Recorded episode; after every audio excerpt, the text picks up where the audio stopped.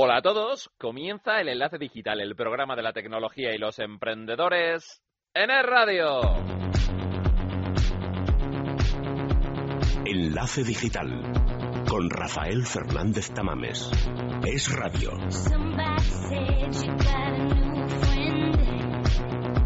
Nueva semana, edición número 79. Os agradecemos los mensajes que nos han llegado a nuestro Twitter, en arroba es enlace digital, a nuestro Facebook, en facebook.com barra radio enlace digital, a nuestro Google Plus, en plus.google.com buscando enlace digital y en nuestro correo electrónico en enlace digital arroba radio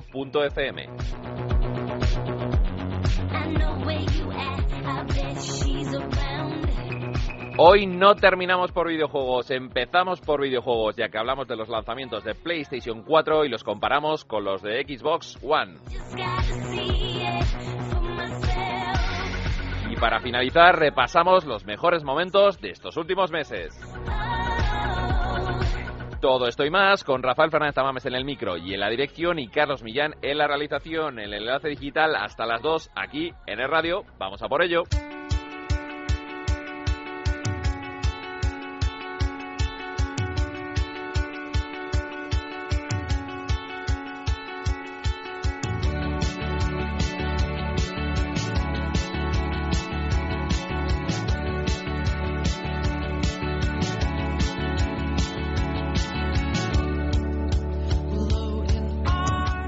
La bienvenida a los nuevos seguidores en redes sociales de Enlace Digital y estaros eh, atentos esta semana a nuestros perfiles sociales.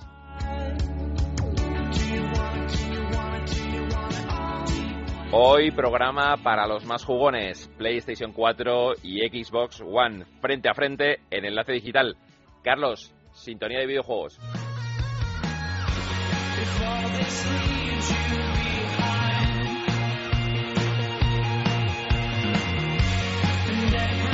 Ya es tiempo de videojuegos, por fin damos la bienvenida a la nueva generación de videoconsolas tras el lanzamiento hace solo siete días de la Xbox One. Sony ponía a la venta hace unas horas en Europa PlayStation 4, su apuesta de ocio y tiempo libre para presente y futuro.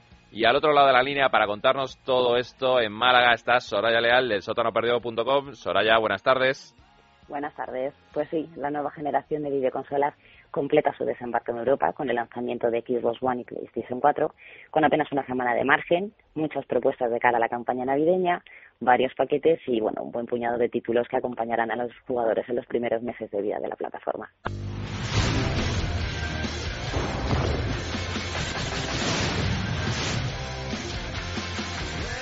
Sonido de Xbox One. Pues si te parece, ahora ya comenzamos con las configuraciones del lanzamiento de la consola de Microsoft y sus correspondientes precios. Perfecto. Bueno, pues Xbox One, que se puso a la venta el pasado 22, viernes 22, llega al mercado con una configuración básica de lanzamiento que se puede adquirir por 499 euros. Este paquete incluye la consola, que bueno, recordemos una vez más, pues se mueve con una CPU de 8 núcleos, tiene 8 GB de memoria RAM, 500 GB de disco duro, tiene reproductor Blu-ray, Wi-Fi, HDMI y USB 3.0, entre otros sistemas como el almacenamiento en la nube o el nuevo Kinect 2.0 este último también incluye la nueva cámara que reproduce vídeo en alta definición. Eso como paquete básico, pero bueno, además también se pueden encontrar paquetes con juegos incluidos por unos 530 euros, entre los que se pueden encontrar títulos como Call of Duty 2, eh, FIFA 14 o Forza Motorsport 5. Bastante contenido, Soraya, para una máquina que está dando mucho que hablar, tanto por su potencia como para, por las características de su mando de control. Sí, bueno, nosotros que estamos un poquito más familiarizados con la máquina, la verdad es que encontramos varias diferencias importantes, como un acceso más fácil a los botones y joysticks que hacen un juego más fluido, así como los gatillos también que incorporan impulsos con vibración, que bueno, la verdad es que ayudan mucho a la inmersión del jugador en la experiencia.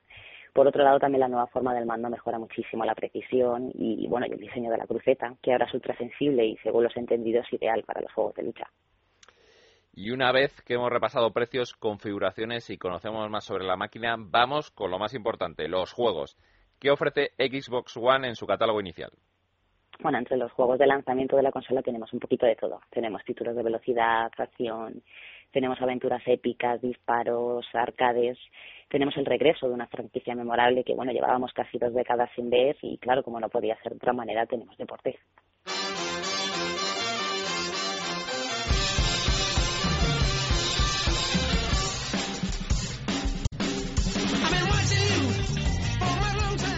Audio de Forza Moto Sport 5. Comenzamos el repaso, si te parece, con la nueva apuesta más fuerte de la compañía, una nueva entrega de la serie Velocidad con marca Xbox, que no podía ser otra que Forza Motorsport. Bueno, quinta entrega del simulador, que como bien dices es sinónimo de velocidad de la marca. Y bueno, esta primera edición de la serie en Xbox One, la verdad es que no defrauda. De hecho, Forza Motorsport 5 es el mejor juego entre el catálogo de lanzamiento y el simulador bueno da un gran paso hacia adelante en todos y cada uno de sus aspectos, excepto la reducción de coches y circuitos, que es algo que bueno esperemos se compense con alguna actualización. ¿Qué tal se comporta este nuevo Forza? Bueno, las novedades aplicadas al nuevo hardware y las sensaciones que transmite el mando de control, pues la verdad es que elevan el punto de inmersión del jugador a nuevos niveles, descontando, claro, el espectáculo visual y un garaje repleto de vehículos detallados hasta el extremo, tanto en apariencia como comportamiento, lo que brinda un espectáculo en cada carrera. Pero bueno, lo más importante es que trae nuevas y muy buenas sensaciones. Pero la consola de Microsoft trae bajo el brazo otro género de exclusivas, como una nueva entrega de Dead Racing, que por otro lado vuelve a casa por Navidad, Soraya. Sí, bueno, The Rising 3, la nueva parte de la serie de zombies de Capcom, también se estrena en exclusiva para X1, al igual que pasó con la entrega original, pues con un mundo completamente abierto, donde nos encontraremos con una oleada de no muertos y un montón de posibilidades para hacer frente a la amenaza. Por otro lado, también entre los exclusivos también se estrena lo nuevo de Crytek, Rise, que es un título presentado originalmente para la generación actual que está ambientado en caos y las batallas romanas, pues donde nuestro protagonista se sumerge en un viaje donde la venganza pues toma el papel principal en la aventura. Y para ir finalizando con el repaso de lanzamientos de Xbox One, nos detenemos en los juegos de formato descargable. Títulos con un carácter, podemos decir, indie, que también apasionan a la mayoría de videojugadores. Y como punto álgido nos vuelve a traer un clásico de lucha, ni más ni menos que Killer Instinct sí, bueno, después de casi dos décadas desde su último título, pues el videojuego de lucha vuelve bajo la modalidad free to play, con la posibilidad de adquirir un pase de temporada o contenidos descargables para completar lo que es el reparto de luchadores.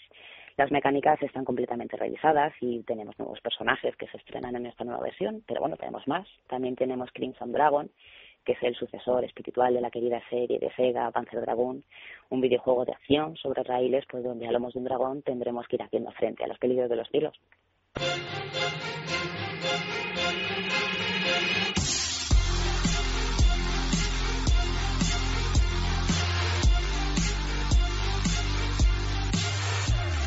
Para vosotros, jugadores, dice el eslogan con el que se presenta se presentaba hace unas horas en un disqueto evento en Madrid PlayStation 4.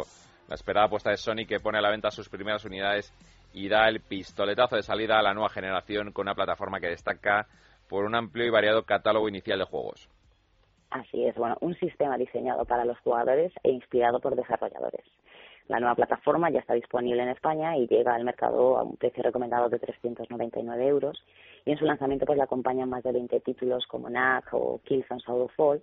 En total, Sony bueno, ha confirmado que dispondrá de un catálogo de más de 30 juegos a finales de 2013. Aunque ya lo hemos repasado en anteriores ocasiones contigo, Soraya, ¿qué esconde PlayStation 4 tras esa carcasa de diseño? Bueno, pues el corazón de PlayStation 4 esconde una potente arquitectura que incluye una unidad GPU de procesamiento gráfico mejorado y 8 GB de memoria GDDR5 de sistema unificado, pues de modo que también está diseñada para facilitarle la creación de juegos. De entre todas las experiencias que PS4 trae en su lanzamiento, destacamos una serie clásica que nacía en PlayStation 2 y que renace con el lanzamiento de la consola Killzone, que ofrece una entrega a nivel gráfico como mínimo, por lo que he visto yo, eh, espectacular.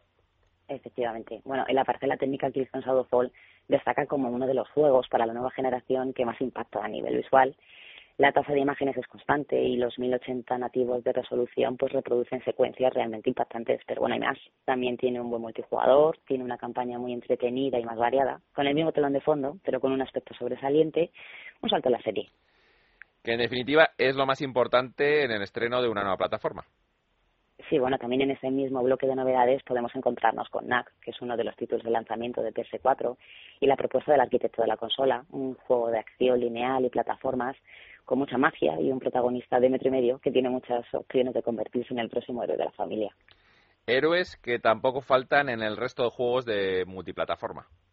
Así es, bueno, porque también contamos con Call of Duty 2, que estrena motográfico de última generación, NBA 2K14, que también estrena tecnología. Eh, por otro lado, también tenemos FIFA 14 y NBA Live, que muestran por primera vez el nuevo motor gráfico de Electronic Arts y que la verdad, bueno, sorprenden por su naturalidad en los movimientos y el realismo con el que se recrean los jugadores. Contamos con Battlefield 4, el clásico título bélico también, que renueva su componente técnica. Assassin's Creed 4 Black Flag, que también nos lleva a la época de los piratas y que, bueno, en esta ocasión tiene una hora más de contenido para PS4, así como Need for Speed Rivers, la nueva entrega de la popular serie de velocidad. Y para finalizar, Sony mantiene la apuesta del servicio de suscripción PlayStation Plus en PS4. Sí, bueno, es una buena opción porque con el servicio en el lanzamiento pues se tendrá acceso a títulos como Resogun o Contras como parte de la colección de juegos, así como la opción de disfrutar también del modo multijugador online, que bueno, recordamos que ahora en PS4 es obligatorio para los modos online. Eh, también ofrece un giga para guardar juegos, eh, almacenamiento automático de copia de seguridad de datos y bueno, y el parche de descargas automáticas. Bueno, Soraya, no podía haber sido mejor repaso de PlayStation 4 y Xbox One, creo que el mejor repaso de la radio en España. Te lo agradecemos que nos lo hayas traído a Enlace Digital y disfruta de la Costa del Sol. Muchas gracias. Seguimos entreteniéndonos en Enlace Digital. Oye, ¿qué haces hoy? Hoy, pues ¿qué voy a hacer? Ir al supermercado del corte inglés. Vuelven los cheques mágicos al supermercado del corte inglés. Solo hoy todo lo que compres en alimentación, droguería y perfumería en compras superiores a 50 euros te lo devolvemos en cheques mágicos.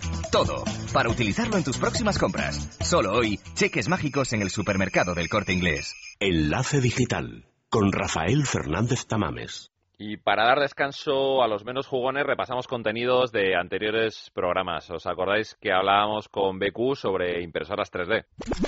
En el tema del día vamos a hablar hoy de las impresoras 3D, algo que todos escuchamos oír hablar, pero que pocos también conocemos qué hay dentro de ellas y para qué sirven. Y qué mejor hablar con una empresa española con nuestros queridos amigos de BQ y con Alberto Méndez Pedro, que es CEO en BQ. Alberto, buenas tardes. Hola, buenas tardes. Creo que es muy bueno eh, y es de paso hablar ahora de impresoras 3D porque BQ ha presentado impresoras 3D recientemente, ¿verdad? Sí, exactamente. Eh, hemos, vamos, hemos anunciado el lanzamiento de la BQ Whitbox y bueno, empezaremos a venderlo pues eh, ya en diciembre. A partir del 15 de noviembre empezamos a fabricarlos aquí en España, en Navarra lo más importante, Alberto, ¿para qué sirve una impresora 3D? Pues una impresora 3D pues sirve para convertir tus ideas en algo tangible. Al final es una herramienta donde tú cualquier dibujo que puedes hacer en un ordenador, eh, pues a través de un programa informático tipo pues eh, AutoCAD o, o bueno o incluso herramientas específicas que, que ponemos a disposición, a disposición de la gente, pues hacer sus dibujos eh, le dan un botón y son capaces luego esos dibujos de convertirlos en objetos. Entonces tú diseñas en el ordenador y lo, luego, pasado un tiempo, pues lo tocas. Entonces viene a representar una herramienta pues de creación de cosas. ¿Y qué puede que no pueda hacer? Porque hemos escuchado de todo, hay varias marcas, varios modelos. Eh, ¿Se pueden clonar aparatos?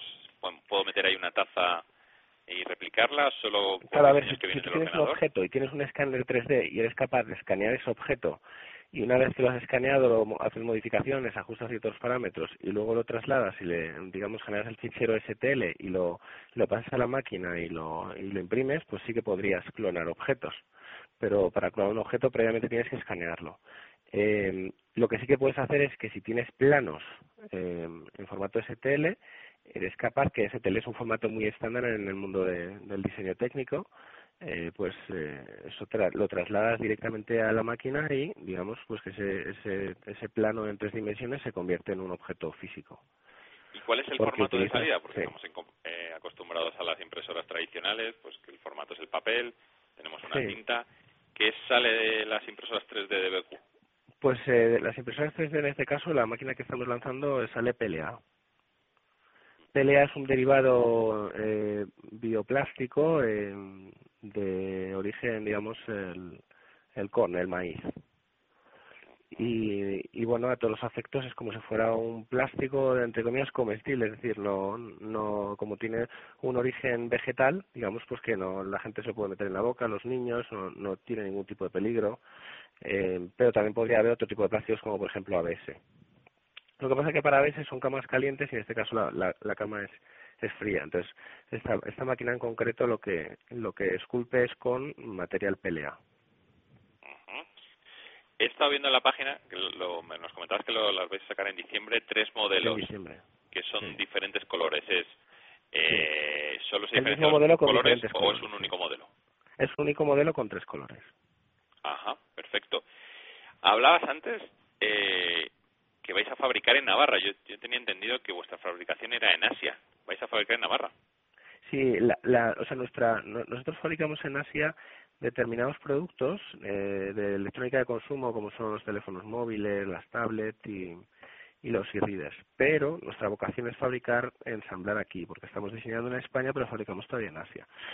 En este, este producto en concreto es el primer producto que se, se ha diseñado en España y ya se ensambla en España también, en Noain, al lado de Pamplona, Navarra. O sea, este sería nuestro primer producto donde todo el proceso de diseño hardware, de diseño software, eh, de diseño mecánico se ha realizado en España, como en otros productos de electrónica de consumo que también vendemos, pero además la particularidad de este es que además el ensamblado, el conectar todas las piezas se hace también en España. Mm, Nuestra vocación es que todos nuestros productos acaben también ensamblando en España. Y esto es porque las condiciones ahora mismo del mercado lo permiten por una decisión empresarial, o sea, es decir, se podía fabricar eh, hardware de este tipo hace cinco años, ocho años, cuando en España se vivía también, ¿tiene que ver con la crisis o nada tiene que ver? A ver, pues la crisis yo me imagino que tiene algo que ver, porque, para que te hagas una idea, nosotros tenemos una planta de ensamblado de memoria su propia en China, en Shenzhen, frontera con Hong Kong. El alquiler del, del espacio físico, o sea, lo que es la nave donde tenemos esta planta propia, nos cuesta más caro el metro cuadrado en China que lo que nos cuesta el metro cuadrado en, en Navarra. O sea que ya en el, en el tema, en el aspecto inmobiliario del sector terciario de temas de industria, ya hay zonas en España donde eh, es incluso más económico el, el alquiler de, del suelo. En este caso no se tomó la decisión por ese motivo, pero bueno, es solamente como, como un ejemplo ¿no? de que las cosas están cambiando. Eh, por otro lado, ¿qué ocurre? Estas son unas, unas máquinas donde, bueno, son de alto valor añadido eh, y donde el proceso manual es, es bajo, porque tú puedes automatizar y puedes montar incluso con robots. Entonces, en la medida en que tú eres capaz de robotizar tus líneas de ensamblado, eh, eres incluso más competitivo que los asiáticos, porque allí lo que se utiliza son muchas, mucha mano de obra, ¿no? Pero si tú eres capaz de sustituir esa mano de obra por robots, eh, entonces no tienes ese problema de comparaciones de salarios que todavía en China son más bajos. Bueno, en cualquier caso, las diferencias salariales que hay... trabajando para ¿no? para diferentes lugares y que estéis dando con estas soluciones. Claro. Eh, luego, por otro lado, ¿qué ocurre? Al ser un producto que el volumen, el, el, volumen del producto es alto, el transporte de ese producto eh, o lo haces muy lentamente a través de barcos, contenedores, o lo haces por avión. Si lo haces por avión es muy caro. Si lo haces por contenedores es muy lento. Eh, es un producto de alto valor, lo puedes ensamblar en España y trasladar a cualquier parte de Europa en menos de 24 o 48 horas. Eso también es importante desde el punto de vista logístico. Pero vaya, que en definitiva aquí el tema está en que, que se puede, se puede, claro que se puede ensamblar en España si tienes elementos eh, robóticos y eh, si diseñas también tus productos pensando en la robotización, claro. Y por último, Alberto, eh, ¿por qué BQ ahora impresoras 3D? ¿Qué habéis detectado en el mercado? ¿Qué necesidades? Pues a ver, nosotros las impresoras 3D son muy parecidas a un libro electrónico, hay un ecosistema de lectura, hay un ecosistema de lectura digital, pues va a haber un ecosistema de impresión digital de piezas, entonces vamos a estar ahí. Y, y por otro lado, consideramos que la impresora 3D es una herramienta fundamental para el desarrollo de nuestros niños y, y hay que intentar, pues desde la iniciativa privada, pues también crear instrumentos que facilite pues la educación de los niños en nuevas tecnologías y en la capacidad desde muy pequeños de crear cosas, no solamente tocar pantallas, sino también, digamos, crear cosas. Entonces, yo cuando era pequeño, cuando tenía el dibujo técnico, pues yo recuerdo que tenía problemas con, con ciertas piezas. Entonces, cuando el tema del alzado, la planta, el alzado, la, oye, esto tal, ¿cómo, cómo es esto? ¿Cómo se ve? ¿Cómo no se ve? ¿Cómo tal? Yo creo que si hubiera tenido una impresora 3D que le hubiera dado el botón y me hubiera hecho la pieza, mi cerebro se habría adaptado más fácilmente al mundo de, los objetos en tres dimensiones y hubiera tenido mejores resultados en dibujo técnico. Entonces, eh, creemos que es una herramienta muy importante para el desarrollo de la educación en el país. Entonces, también por eso nos hemos metido. Pues nos quedamos con eso para que nuestros niños el dibujo técnico no se atragante como antes y, para muchas otras funciones. Alberto Méndez, que es CEO de BQ, gracias por estar en Enlace Digital. Buenas tardes. Muy bien, gracias. Hablamos de impresoras 3D, hemos recordado lo que nos comentaban los amigos de BQ Y también hablamos con Julián Bertrán, que es CEO de Droiders, que nos habló de Google Glass. Julián, eh, venimos a hablar hoy de Google Glass, eh, eso que estamos escuchando todos los consumidores usuarios en medios de comunicación, en noticias, pero queremos conocer algo más. ¿Qué es Google Glass? Google Glass es un dispositivo que se pone en la cara, es un lo que va a ser la nueva generación de los wearable devices, que son los dispositivos que vestimos todos los días, ¿no?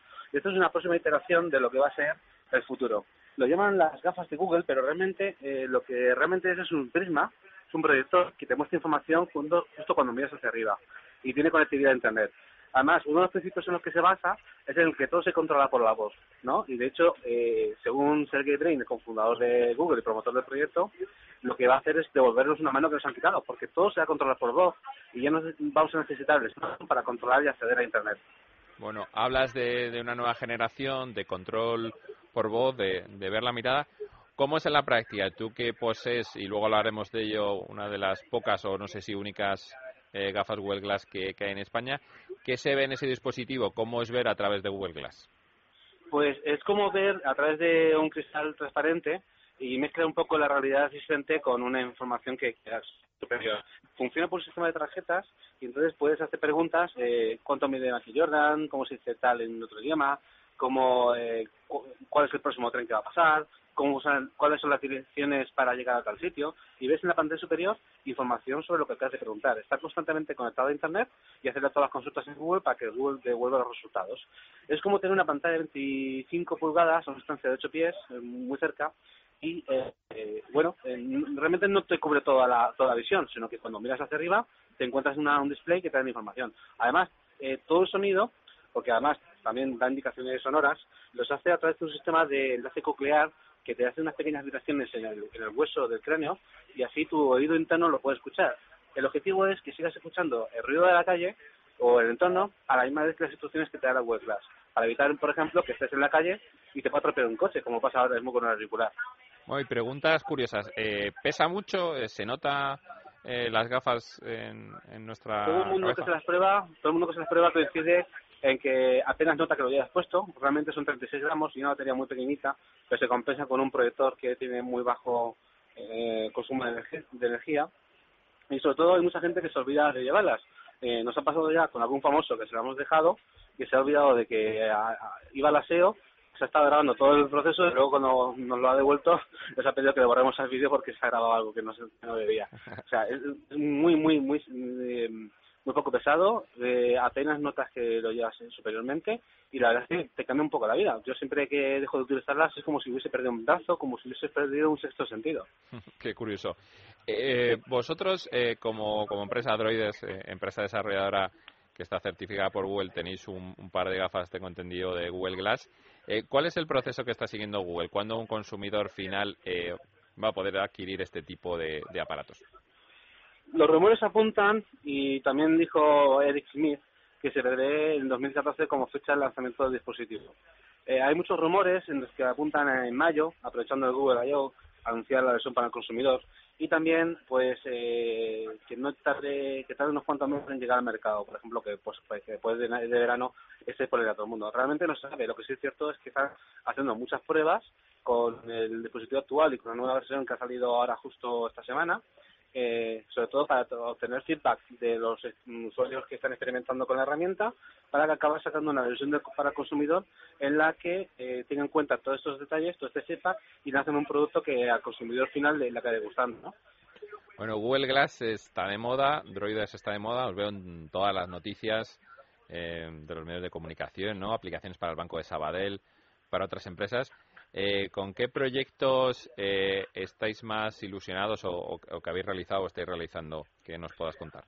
Pues eh, uno de los proyectos que a mí personalmente más me ilusionan es sobre todo el que ayude a las personas a, vivir mejor. Por ejemplo, hemos desarrollado una aplicación que permite a un ciego eh, estar mirando un texto y se lo pueda dictar. Es decir, lo que hace es un reconocimiento de caracteres y cada uno de esos caracteres los conjuga en palabras y esas palabras las convierte en, información sonora para que un ciego pueda eh, saber lo que tiene delante. También estamos desarrollando un software que es para hacer fotos a un objeto y te diga, si por ejemplo haces una foto a un plátano, pues te diga, es un plátano. Si haces una foto a, un letrero, te digas un letrero. Eh, es decir, que te ayude un poco a, llevar un día a día para las personas que tienen problemas de visión. Y también estamos ayudando mucho en el tema médico, porque imagínate que estás en un, eh, en un hospital con, muy pocos recursos y, se encuentra un, un médico de medicina general una situación compleja en la que necesita ayuda de un experto para poder proceder.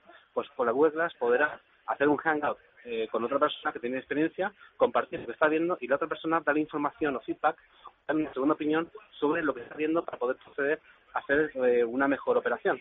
Con lo cual va a ayudar mucho al desarrollo humano y sobre todo facilitar Internet y las tecnologías a personas que les faltan en este preciso momento. Bueno, muy interesante.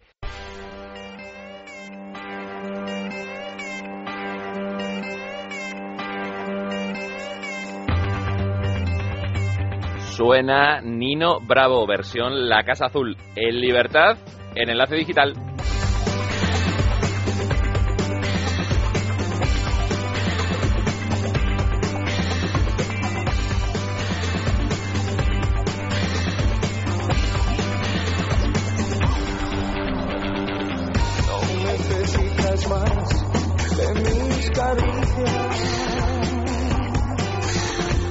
Milky Way nos vuelve a sorprender con el versionado de las canciones míticas de Nino Bravo.